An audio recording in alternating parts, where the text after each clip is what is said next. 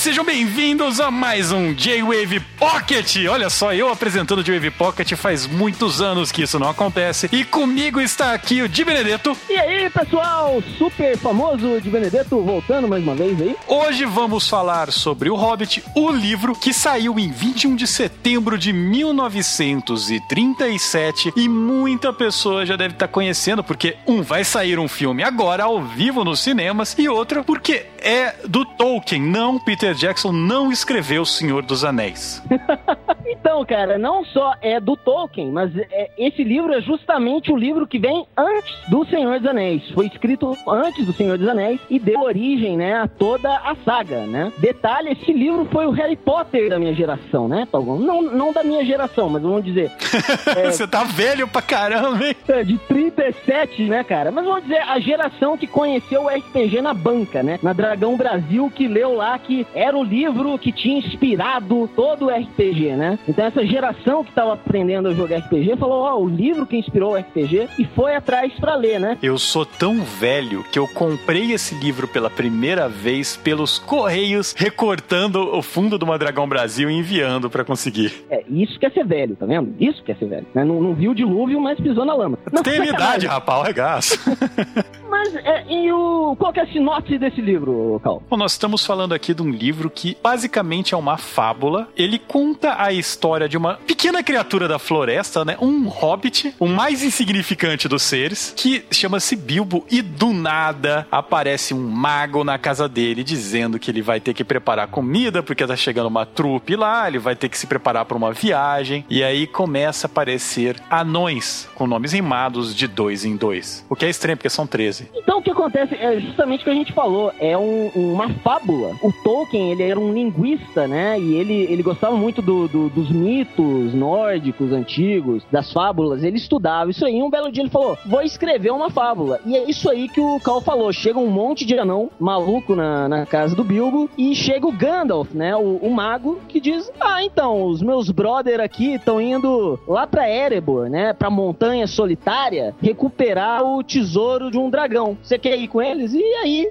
é, não tem uma explicação muito boa, né, cara? E aí é isso, né? É uma road trip em que o Bilbo vai encontrando várias criaturas diferentes pelo caminho, trolls, gigantes, e, e é isso, é a história da viagem deles. E aí, quando vai chegar tal no dragão, e aí a coisa muda toda de, de figura, né? Porque a gente vai ter uma, uma grande batalha é, nesse livro, né? Que é a Batalha dos, dos Cinco Exércitos. Para quem lembra mais ou menos disso daí, no filme do Senhor dos Anéis, quando mostra como o Bilbo conseguiu um anel, é mais ou menos nessa parte do livro. Só que, detalhe, então você vai pegar o Hobbit, se você for ler, você vai ver que é uma história muito mais descompromissada. Não é o bem contra o mal, é uma coisa muito mais simples. O anel era um simples anel de invisibilidade, não tinha esse negócio dele corromper o usuário. Não existia Sauron na jogada, ele não era mencionado como Sauron. É, não tinha senhor do mal que ia destruir tudo. O grande vilão de lá era o necromante, que você nem sabia o que era isso, né? Cara, esse necromante, ele aparece assim, de relance, entendeu? O Gandalf, ele é estilo mestre dos magos, assim, entendeu? Ele tá com o grupo principal, com os anões Bilbo, ele diz: Ó, oh, peraí, eu tenho que ir lá lutar contra um tal de necromante tal, depois a gente se vê. E, e, é isso, né? Isso não aparece na história. É, e o Gollum é bem mais infantil, né? Ele faz charadas com o Bilbo. Além de ter um público totalmente diferente do Senhor dos Anéis, vale lembrar que esse livro é o primeiro da série, né? Ele foi escrito como um, talvez um teste pelo Tolkien e as pessoas gostaram demais desse livro. É, até que depois pediram para ele fazer outro, né? Ele mostrou o Silmarillion, que é um, um, outro livro que ele escreveu, né? Ainda incompleto. Na verdade, acho que ele não chegou a completar o Silmarillion, né? O Silmarillion tem alguns pontos do Silmarillion que tem lá as inscrições do filho do Tolkien falando, ó, oh, isso daqui o meu pai não completou, isso daqui tal coisa. E aí tem o Contos Inacabados, que começa a história mais épica do mundo. Olha só, não sei o que, mil exércitos, não sei o que. E aí, de repente, o cara chegou lá na corte do rei e o, o livro acaba. é, mas foda-se, a gente não tá falando do Silmarillion, a gente tá falando do Hobbit. E, e o que acontece? Ah, falaram, não, a gente não quer saber de Silmarillion, a gente quer mais Hobbit. Então ele foi escrever um novo Hobbit, que mais tarde se tornou O Senhor dos Anéis. E o Tolkien, ele era tipo precursor do George Lucas, né, cara? Porque ele falou, Putz, é, eu vou escrever uma história agora para adulto, como que eu vou casar a continuidade disso? Então ele voltou e fez algumas alterações, né, no, no livro. Por exemplo, na primeira edição do Hobbit, o Gollum, ele que apostava o anel naquelas, nas charadas, né, no jogo de charadas que eles fazem. Aí depois o Tolkien voltou e, e deu uma alterada nisso, entende? Pra justamente conseguir casar isso com o Senhor dos Anéis depois. São famosas as edições pós-Tolkien, e aliás são famosas também as edições do Senhor dos Anéis enquanto ele ia escrevendo, mas esse é outro assunto para uma outra resenha. E a sua opinião final sobre o Hobbit, o que você fala pros, pros ouvintes, né, sobre o Hobbit, se eles devem ir atrás ou não? É o seguinte, o que vocês vão ver no cinema agora, a grande chance de ser uma coisa foda pra caralho, entendeu? Eu tô empolgadaço pra assistir, mas provavelmente com três filmes, você não vai ter, você vai ter uma adaptação do Hobbit. Provavelmente vai ser um épico, vai ter batalhas, vai ser muito interessante.